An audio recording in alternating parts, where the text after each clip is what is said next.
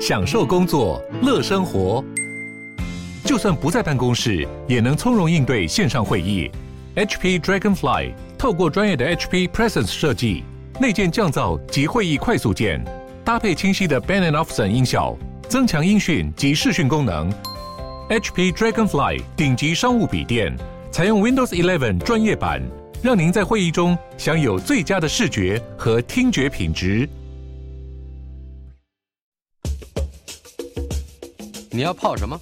要泡茶、泡咖啡，可不要泡沫经济；要泡泡糖、泡泡澡，可不要梦想成泡影；要泡菜、泡饭、泡妞、泡书本，就不要政治人物跟咱们穷泡蘑菇。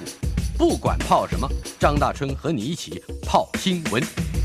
台北 FM 九八点一 News 九八九八新闻台，今天进行的单元，我们的老台北。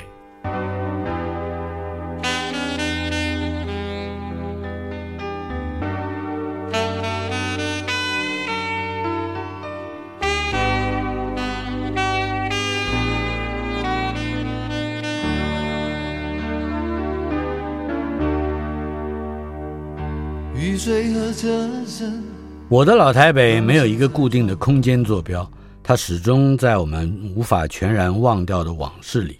而我们的老台北今天来到了第七十集，邀请到了电影、电视剧以及广告的导演易智言。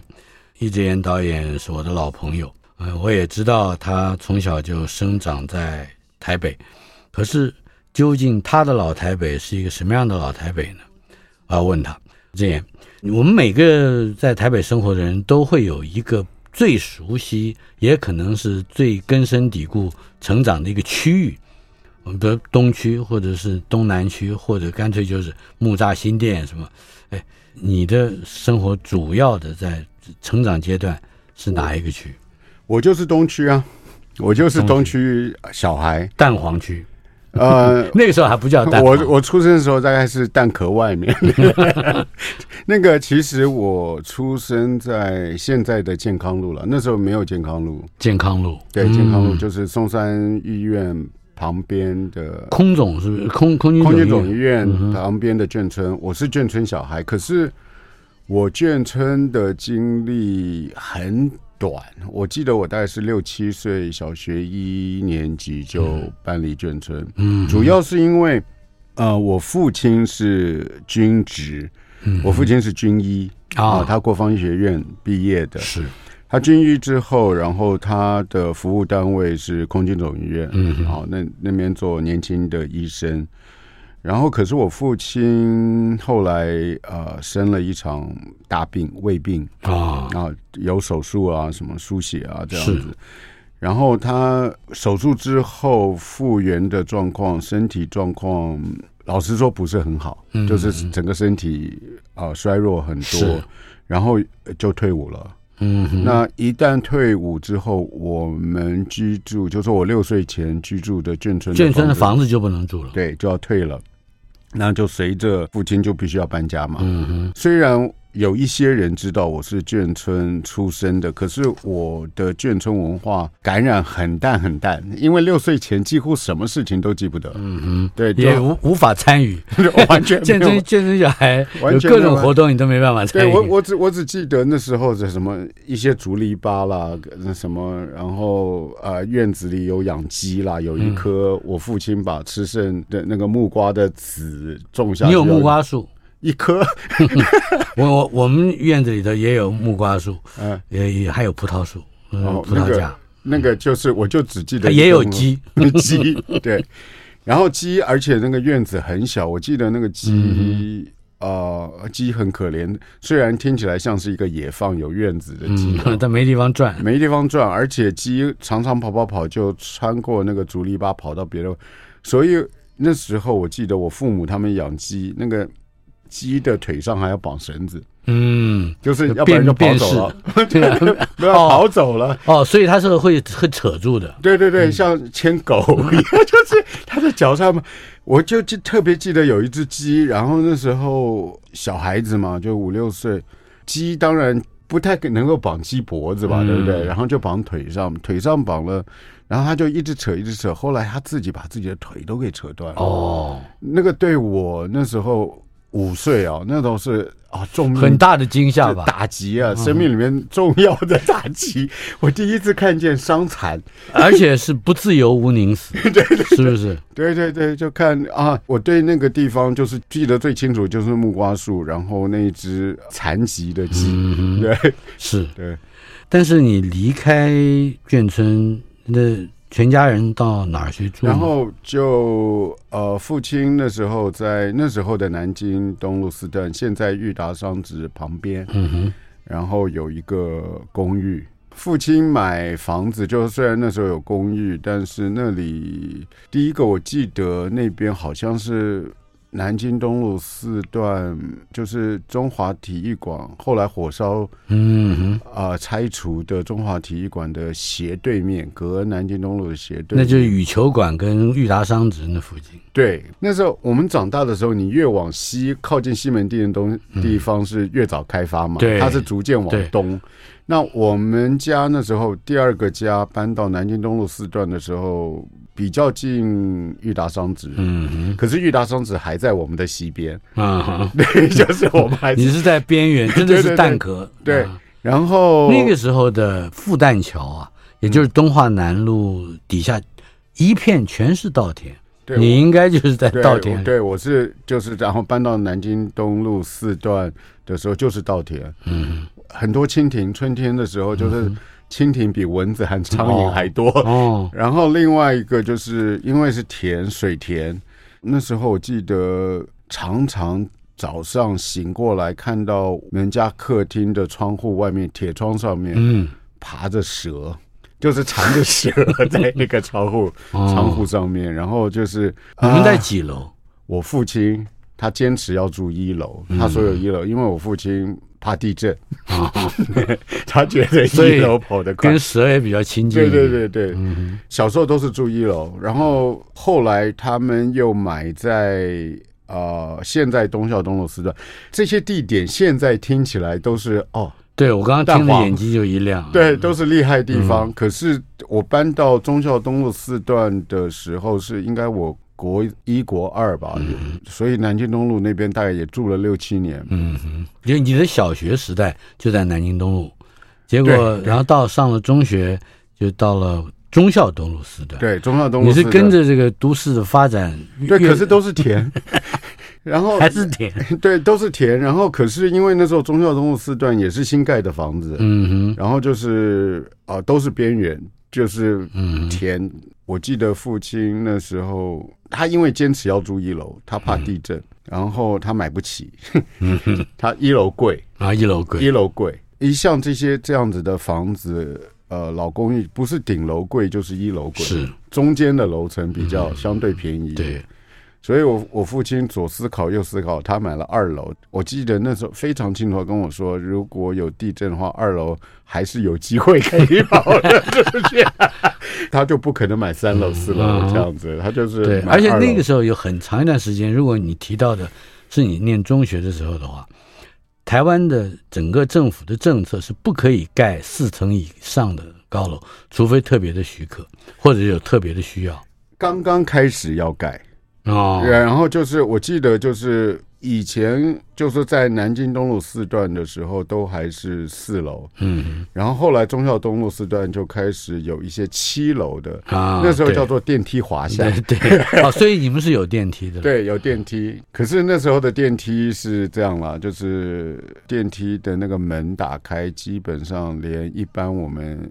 一台普通的冰箱大概都放不进去的，嗯，那个门就是很窄很窄的状况。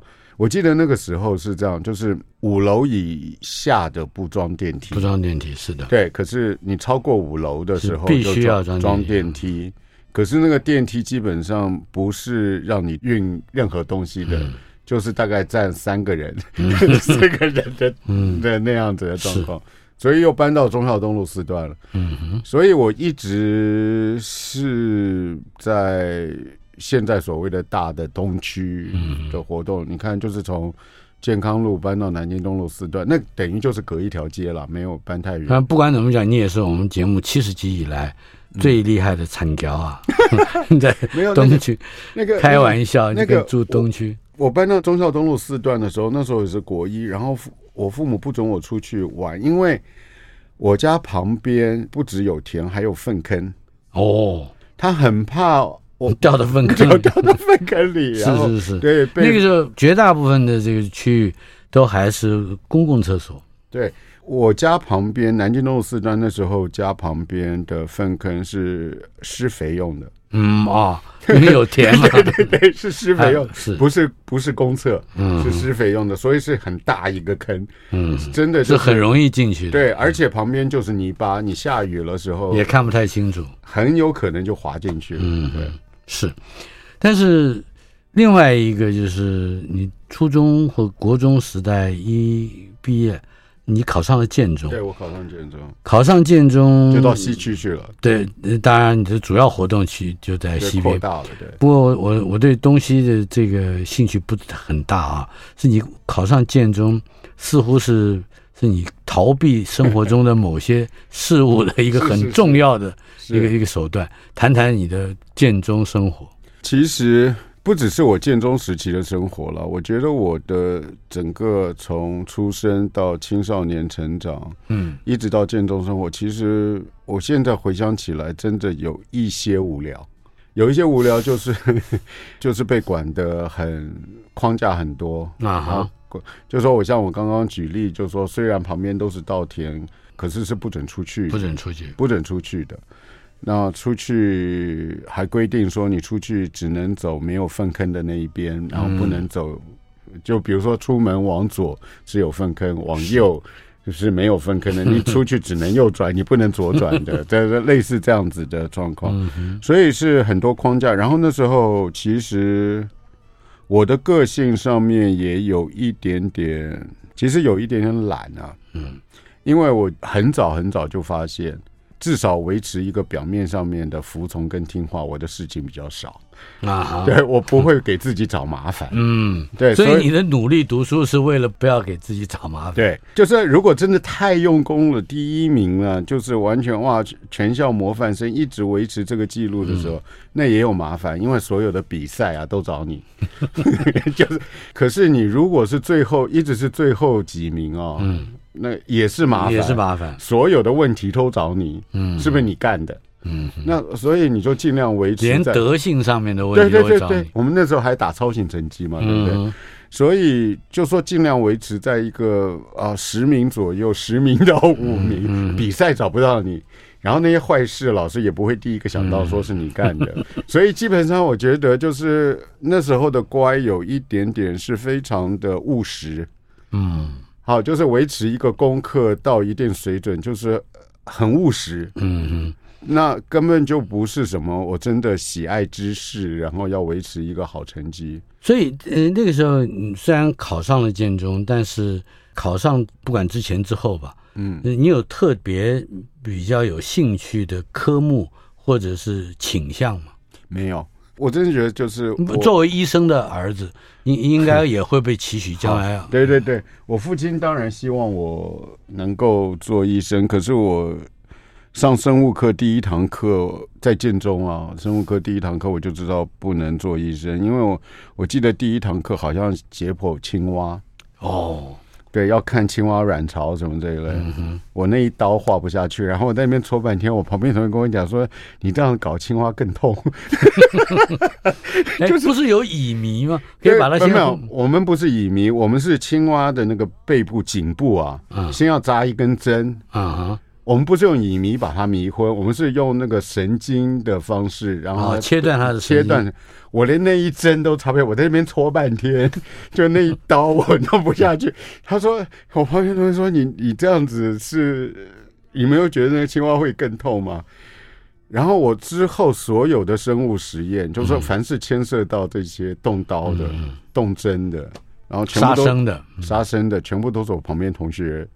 帮我做的，所以我我就知道我大概不是个读医的料，然后我没有办法想象自己，然后我没有特别有兴趣的，可是我自己知道我对文学的东西，可是那也不是学校给的，嗯，因为从小就是家里外面是稻田粪坑，有蛇不准你跑出去玩之外，然后他们要维持我在家里又不会觉得被虐待的感觉，他们就是买一堆书吧，就是。嗯什么东方出版社啦，什么东西就是一堆书，就是你你在家里读。名人传记啦，名人传记什么古典小说，亚森罗平，还有西方的，对对对，就西方的什么什么亚森罗平，还有福尔摩斯，各种的什么什么罗通扫北啦，什么那种 古典古典那个给小朋友改写的，对，就是你在家里读。我曾经有东方。这种不是一套一套买，就是一本一本买，买齐了，差不多买成一套，买齐了这样，然后我也都读了，然后就是，那你一定看过《孔子传》跟《林肯传》，对对对对？对对。可是那不是我最喜欢的，我我我小时候比较喜欢那种改写的，什么《水浒传》，还是妖魔鬼怪这些东西，打怪的这些东西。然后我知道我对文学类的东西会比较有兴趣了，嗯，那可是这也不是学校教育，而且你也似乎不是一个文青嘛，对不对？也没有去创作文学作品来，嗯，宣泄一下自己的青春情感。我高中的时候想当过作家，哦，我自己写完半篇的时候，然后我自己读了一下，我就说算了。什么叫半篇？还记得？我还没有写完。还记得是什么样的内容？反正大概就是学校里的一些事情吧，然后一些感受吧。我我我真的忘记了什么内容，可能也没有什么好的内容，我忘记。我读了半篇，就是哎，我说这写成这副德行，嗯，然后我就说算了。所以我到高中的时候，我没有一个很清楚的志向。嗯，要什么？可是我虽然不是，反正你不会不会去喜欢物理、化学、数学。不，我数学还发生了。我在建中有一次，建中的数学老师把我叫去，然后他说：“呃，一直言，我们要期末考了，你要好好考。”我说会。然后他看我一眼，他说：“你知道你期末考要考多少分，平均及格吗？”然后我说：“我不知道。”他说：“你大概要考一百二十分。” 就是哦，好，那我就放弃了吧。嗯、就就是反正物理、化学、生物这些都不行。我也尝试努力过了，但是就是我觉得不只是少一根筋，我觉得就是少掉的东西太多了，远远超过一根筋。那你跟我非常接近，我的数学考了七次，第六次跟第七次的考卷是一模一样的。老师说，你第七次如果能够考对一题。我就让你毕业，嗯，不然不行，都是零分嘛。我就对一题，四阶行列式展开求职，最简单的，我用背的。那那时候大学联考，然后我带了一堆什么圆规啊、尺啊、什么三角尺啊，然后什么圆尺，我带了一堆这种给西，就是一堆家私。我所有的那些题目我看不懂，我都去量。就量一量出来了，对对对，对，大概可能是选 C 这样，就是我是这样子考数学的，嗯，就完全就是啊一塌糊涂。然后就我知道我会读大概文史吧，然后那时候在建中一个年级二十六班，嗯哼，大概读社会科的就是广义的文史哲，加上什么经济法律的，才三个班。哦，才三个班，二十六里面有三个班，社会组只有社会组三个班，然后我们一样啊，我们成功中学社会组五个班，可是我还是要念文史哲的，文史哲三个班里面大概加起来十五个人，是，所以是非常非常遥远的，非常非常边缘的那一个族群了，非常惆怅的骄傲。啊，对对，那时候也不知道是惆怅，就觉得自己怪怪的。是少数中的少数，可是你大学的时候念到了国立政治大学的西洋，叫西洋语文。西洋语文其实就是那时候的外文外文系和英文系。对，嗯，它主要是英文啦。可是我们系因为叫西洋语文，然后你必须再有一个语言的辅。我修的是法文哦，对，所以法文学了两三年。嗯，我从大二开始一直读到大四，然后那时候法文还 OK。嗯，现在。对，现在像 Où habitez-vous 还听得懂吗？会回答。呃，Parlez-vous français 这这种呢还会啦，其他的大概就忘掉。会看会读菜单哦，对，不会点一堆汤。只有李小龙会点一堆汤，而且他是在意大利，你不要忘。其实大学学法文，后来觉得还蛮有用的，因为很多电影相关的，嗯，他的电影理论的呃缘起来自于法文。是我们现在讲的蒙太奇，嗯，就是法文。蒙太奇简洁。对，然后或者讲的场面调度 mise en scène，mise en scène 也是法文。是对，然后我们现在比如说中文场面调度，常常似有若无，听起来非常模糊，它到底在讲什么？其实原来法文 mise en scène 就是这一个场景里你要摆什么东西进去。嗯、是对，它就是呃、uh,，whatever you put in a scene，、嗯、就是大概就是 mise en scène，、嗯、场面调度的意思。是，所以那时候学法文。呃，虽然大部分都还给老师了，可是我觉得有帮助。我后来学电影啊，因为你学过三年，你碰到一些法文的东西的时候，你不怕。嗯，对，不会怕。所以在语文上面，是这是一个非常。我觉得是非常有效率的这种锻炼。是是是，嗯、是后来我不是带一堆比较年轻的演员啊，嗯，电影工作者就带辅导，或者是更年轻的小朋友，那种刚要考大学的，他们在彷徨的时候，不知道要念什么时候，嗯，我都给他们建议说：你如果真的不知道念什么，我说你念一个语文，是，不管是德文、法文，就英文以外的。对，英文，因为我们国中就开始学英文嘛，嗯、那个英文以外的，你再选一个。我说，其实是未来你会至少你不怕这个文化了。嗯，是。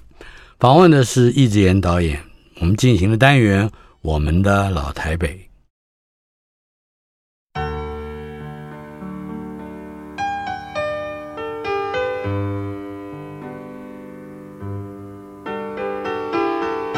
我们的老台北，呃，今天我们的老台北这个单元已经来到了第七十集，邀请到电影、电视以及广告的导演易智言。呃，智言在二零零七年执导《危险心灵》，获得第四十一届电视金钟奖的戏剧节目奖。二零一四年，《行动代号孙中山》获得金马奖最佳原创剧本以及台北电影节最佳编剧奖。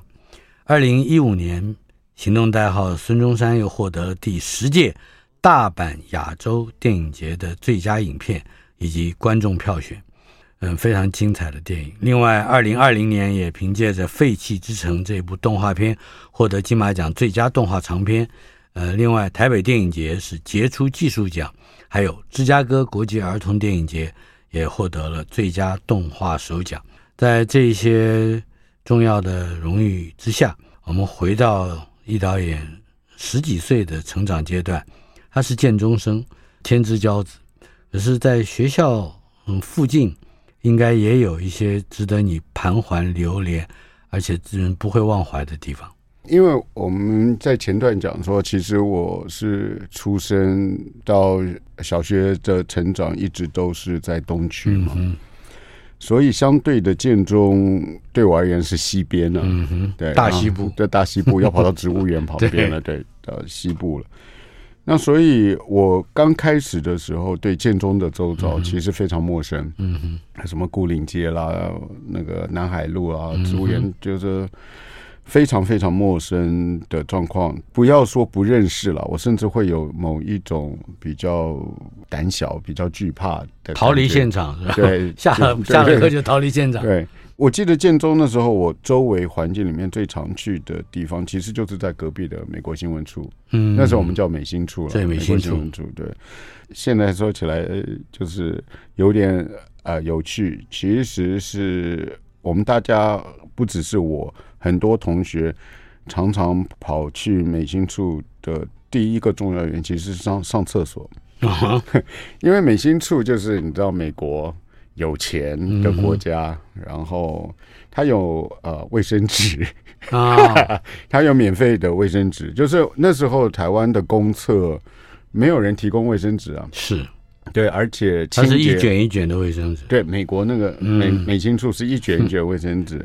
而且是这样，它的我不知道是它的通风系统还是它的室内的空调中央系统弄得特别好，所以美心处的厕所是凉快的。嗯，它不是那种我们去蹲一个厕所，然后出来满身大汗的。我小时候有过一个经验，嗯，那是我上过最棒的公共厕所，嗯，中山堂。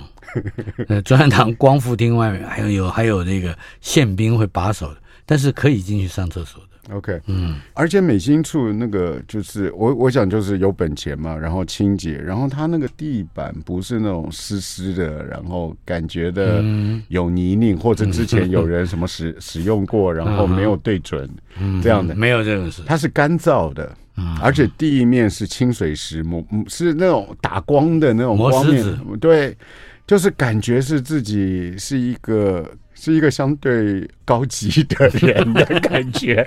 我在这里上厕所，所以我们尤其是觉得要上大号的时候，就要花比较多的时间的时候，就会呃想办法。然后那个时候还是有门禁啦什么的，还是有教官，是，所以常常是比如说中午有一点点时间可以出去溜出去，对，或者你要出去买餐或者什么的，跟报备一下。然后可是就是到美心处去上厕所去溜吹冷气，是。那时候我们教室都不会有冷气，现在学校高中生他们都装冷气嘛。我们那时候什么就就几乎没有。这建中最有名的啊，就是我们那个要考联考时候，在红楼啊那些地方弄是高三的教室，是最有名的是拆窗户啊。嗯哼，因为很热，是，然后没有冷气，然后那怎么办呢？建中红楼那边又是木头窗子，这样一卸就卸下来了，所以几乎大家都是拆窗户那个时候。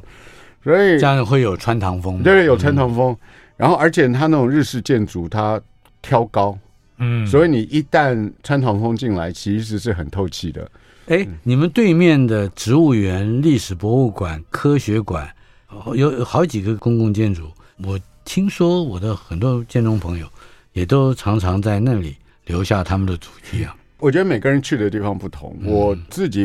比较去的是就是美心处了啊，因为美心处除了厕所很优良优秀以外，免费卫生纸卷筒之外，然后它其实它有视听图书馆，可以看电影。它视听图书馆，而且它啊、呃、基本上对外开放，然后它的态度是比较 open 的。它不像哎，我们那时候图书馆什么时候有开放式图书馆？是。没有啊，我们那时候你是会会怕你偷书的，对对，怕他偷书，然后你要先去查那些索引，然后把它抄下来，然后有一个呃图书馆管理员，然后去拿，然后拿半天怎么不出来？他到底这本书是怎么了？是舍不得。对，基本上是 这样子。那时候不只是图书馆，然后那时候的便利商店也都不是开放式的，你都要跟他说什么，然后请他帮你拿出来，然后你再付款，这样大概是这样。可是美心处的时候，你是可以到里面去。看到这个实体的东西，不管是书或者是录影带，而且他那边就有播放设备啊，所以录影带是可以在那个当下可以看的，所以你也可以放弃回学校上课，没有就就假装不在吧，就或者就是睡 睡着了，那个就是反正就是，我记得我自己会去的时候，比较像是比如说下面是自习或者是什么，就是我可以连着。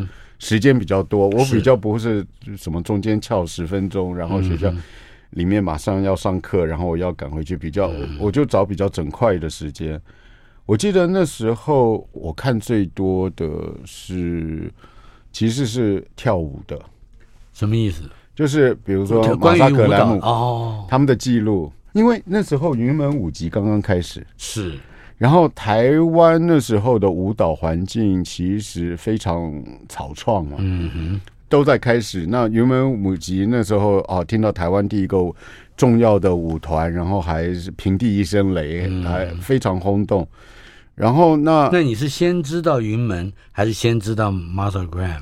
我是先知道美心处这些，哦、对，我是看到了这些对。嗯而且我在里面，我记得特别清楚的。现在在台湾，如果还是呃舞蹈专业的人，应该还知道，他是一个老先，现现在过世了啦。嗯，那时候是个年轻，大概三四三十几，叫做 Paul Taylor，嗯，保罗泰勒吧，应该是这样。Paul Taylor 的舞团，我记得我那时候我看了什么马萨格兰姆啊这些人，叫巴兰钦啊这些人，然后我特别喜欢 Paul Taylor，他们就是他们在舞台上的记录，因为 Paul Taylor 的东西，它有某一种轻盈跟流畅，甚至 playful，就是玩，嗯玩耍的感觉。是。像你说马萨格兰姆重，嗯，他很重，他的戏剧性还有意义负担。对，而且马萨格兰姆，我一直觉得他好像是，如果是用别的艺术来比较，它好像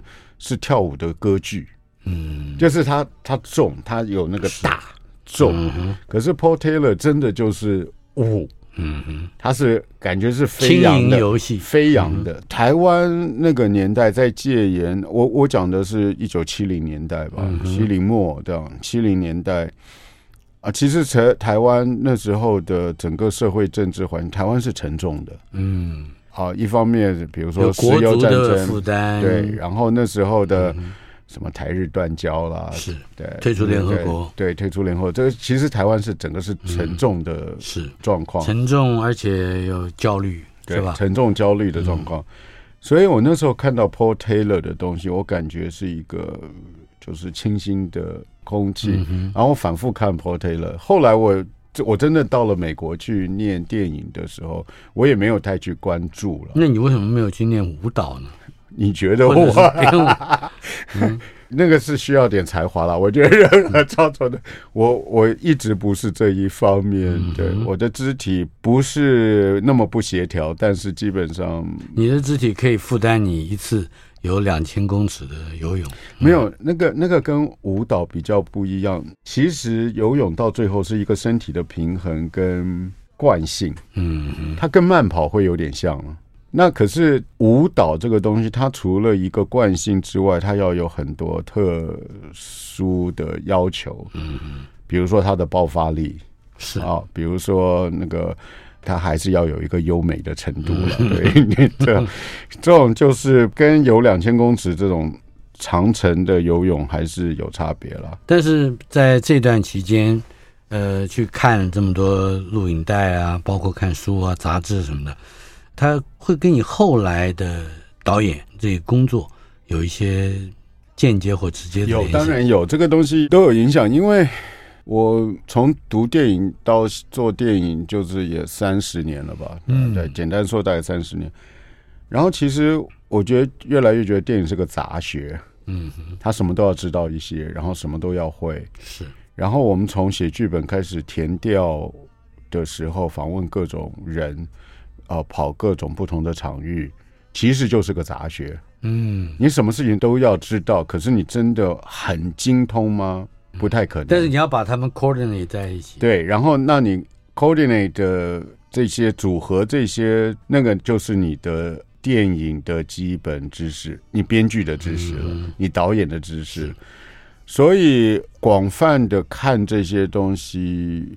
我这样讲好了，就这个不是 Paul Taylor 的舞蹈。后来拍《蓝色大门》的时候，有一场戏，桂纶镁跟陈柏霖他们两个角色在那时候是体育馆里面，很多椅子他们在推挤，像是打架一样，那个椅子撞来撞去，撞翻了，撞了一地，然后椅子的重复摆来摆去，摆来他们的动作的重复。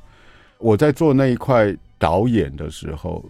书写剧本的时候还没有那么那样的感觉。我在导演的时候，其实是有受那个 Pina Bausch 的影响。哦，那个他是个德国的舞者了，编舞者、编舞家。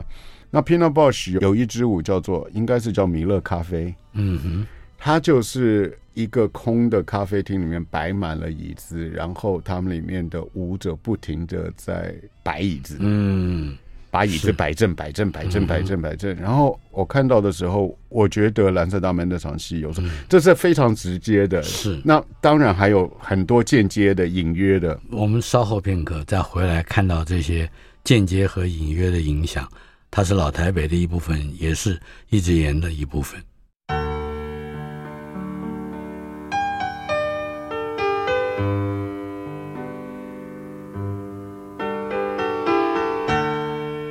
八月二十二号星期一，我们的老台北，今天来到我们节目中的是易智言，他是导演，得奖无数，嗯，而且在编剧这一个领域里面，他有独特的体会。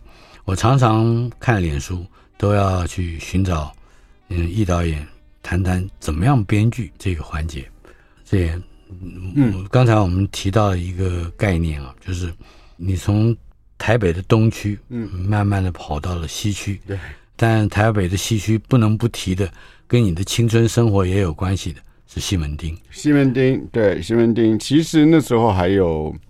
中山北路啊，嗯，中山北路，然后西门町、中山北路这两个地方，在我青春期的时候，就是大概高三，嗯，好像大一的时候，大一大概十八岁吧，是。对，其实是非常重要的地方。那个先讲中山北路好了，嗯，中山北路这一块的时候，因为台湾那时候戒严啊，没有什么舞厅，嗯，然后大家。要跳舞不是学校体育馆里面，然后那种有的时候是比较大的同学家有比较大的客厅，对，有地板的时候会去蹭个几下，然后在同学家，然后就爸爸妈妈可能还在现场，那个那个状况是 就是尴尬嘛。现在想起来，可是中山北路有一些地下舞厅，嗯，地下舞厅，然后可以有啤酒啊，然后那个时候这你就混得比我通透了。没有，其实我也是别人带去的。高三大一的时候，我记得那时候台湾还有美国驻军。嗯哼，对，我记得我那时候是认识了我，我现在记不太清楚他为什么身份会在台湾，他应该是某一个家属。嗯，也就是一个年轻的美国人，嗯哼，很年轻，他还不是那种当兵的人，也就是十几岁。是，然后我也是跟着他，然后才会跑到中山北路的地下舞厅。嗯，然后那就是大开眼界了。嗯哼，对，大开眼界。然后那时候也没有什么检查身份证，你是。你的年次。啊，啊，因为那个地方有烟有酒，然后在现在的话就是有一些门禁嘛，然后你要比如说超过十八岁啊什么这样的，那那时候没有，反正他已经本身的存在就不合法。了，对，他也不需要他的 法律来要求，对对对对，那些地方，然后就开始接触了一些跳舞的文化，嗯，那个算是次文化吧，是。对，可是当然包括流行音乐哦，对，流行音乐，然后西洋的音乐，然后。遇到一些美国人，嗯，好，那主要是美国啦。那时候台湾是的外国人，外国人就是美国人，不多，对，就是美国人。然后那西门町是这样，西门町比较是我跟就是一般同学去的地方，嗯哼。那西门町对我而言，那个时候的西门町就是是有某一种冒险。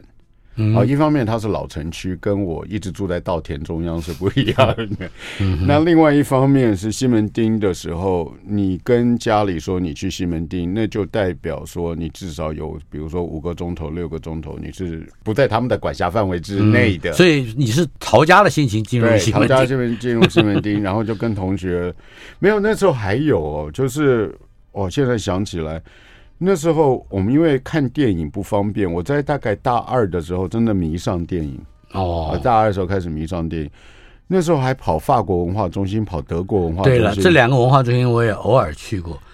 非常小的放映厅，可是你可以看到你几乎从来任何地方没接触过的电影。啊，看英文字幕，嗯，那当然。然后看英文字幕，然后那个地方也是，就是座位不多，常常是坐在地板上看，嗯、所以就是这逐渐串起来。因为这里面有一个特点，就是你从中山北路，然后到德国文化中心、法国文化中心，然后到西门町，然后呃看电影。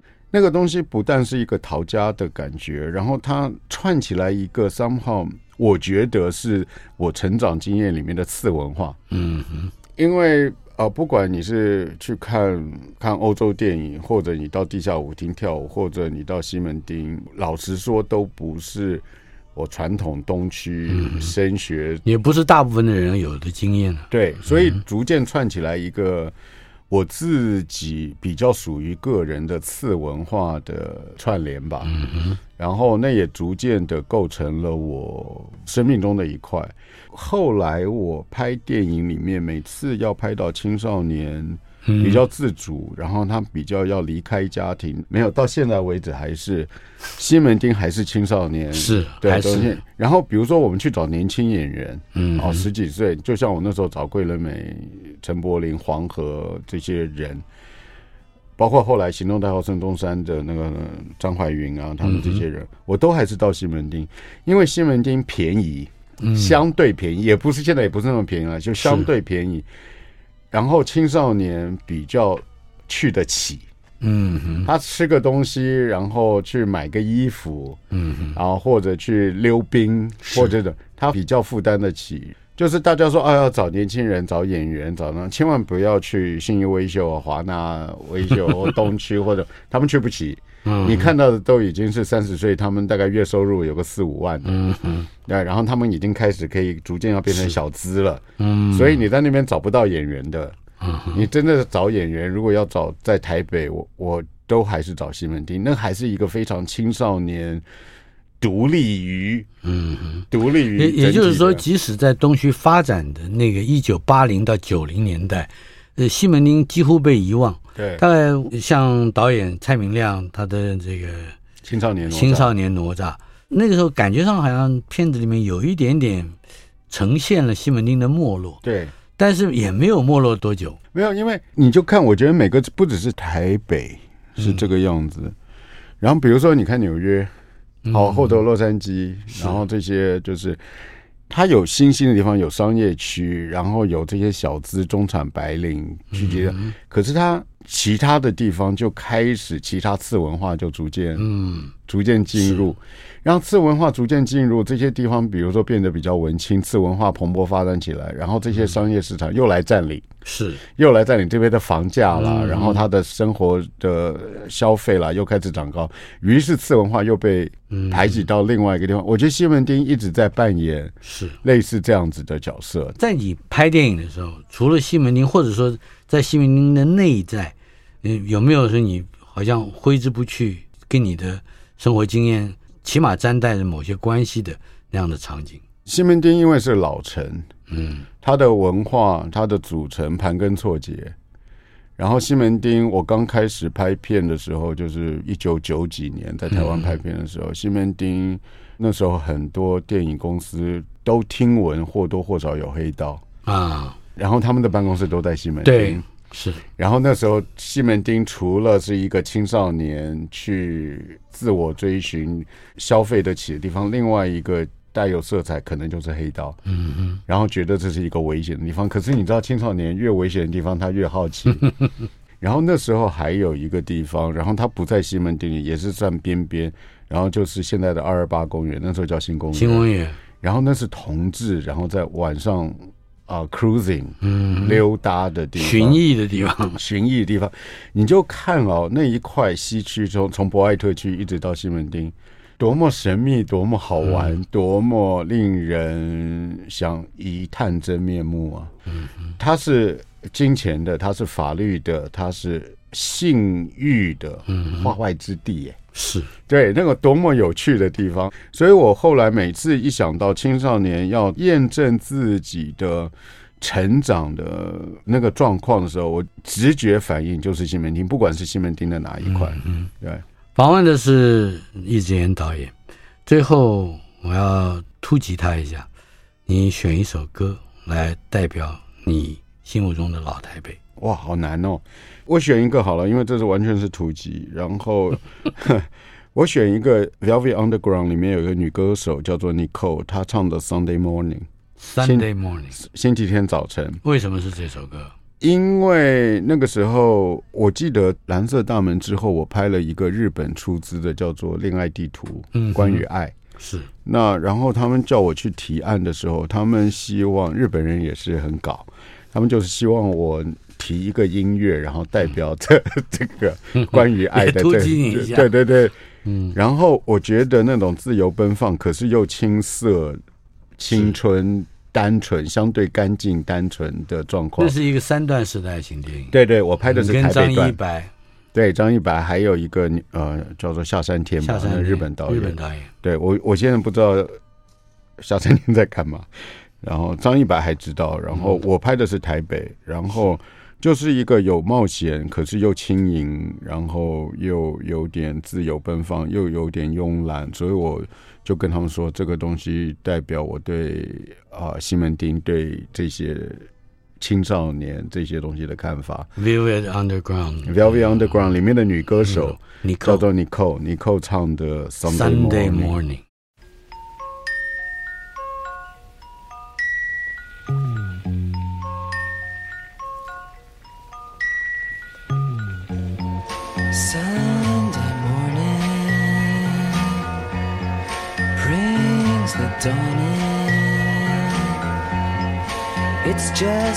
Restless feeling by my side. Early dawning, Sunday morning. It's just the wasted years so close behind. Watch out, the world's behind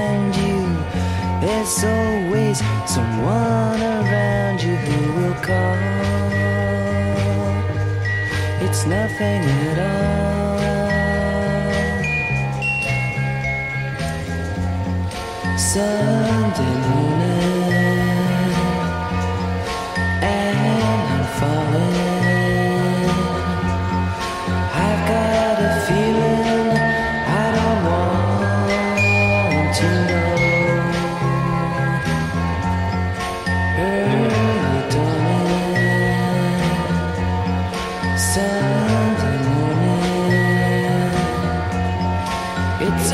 the streets you crossed not so long ago.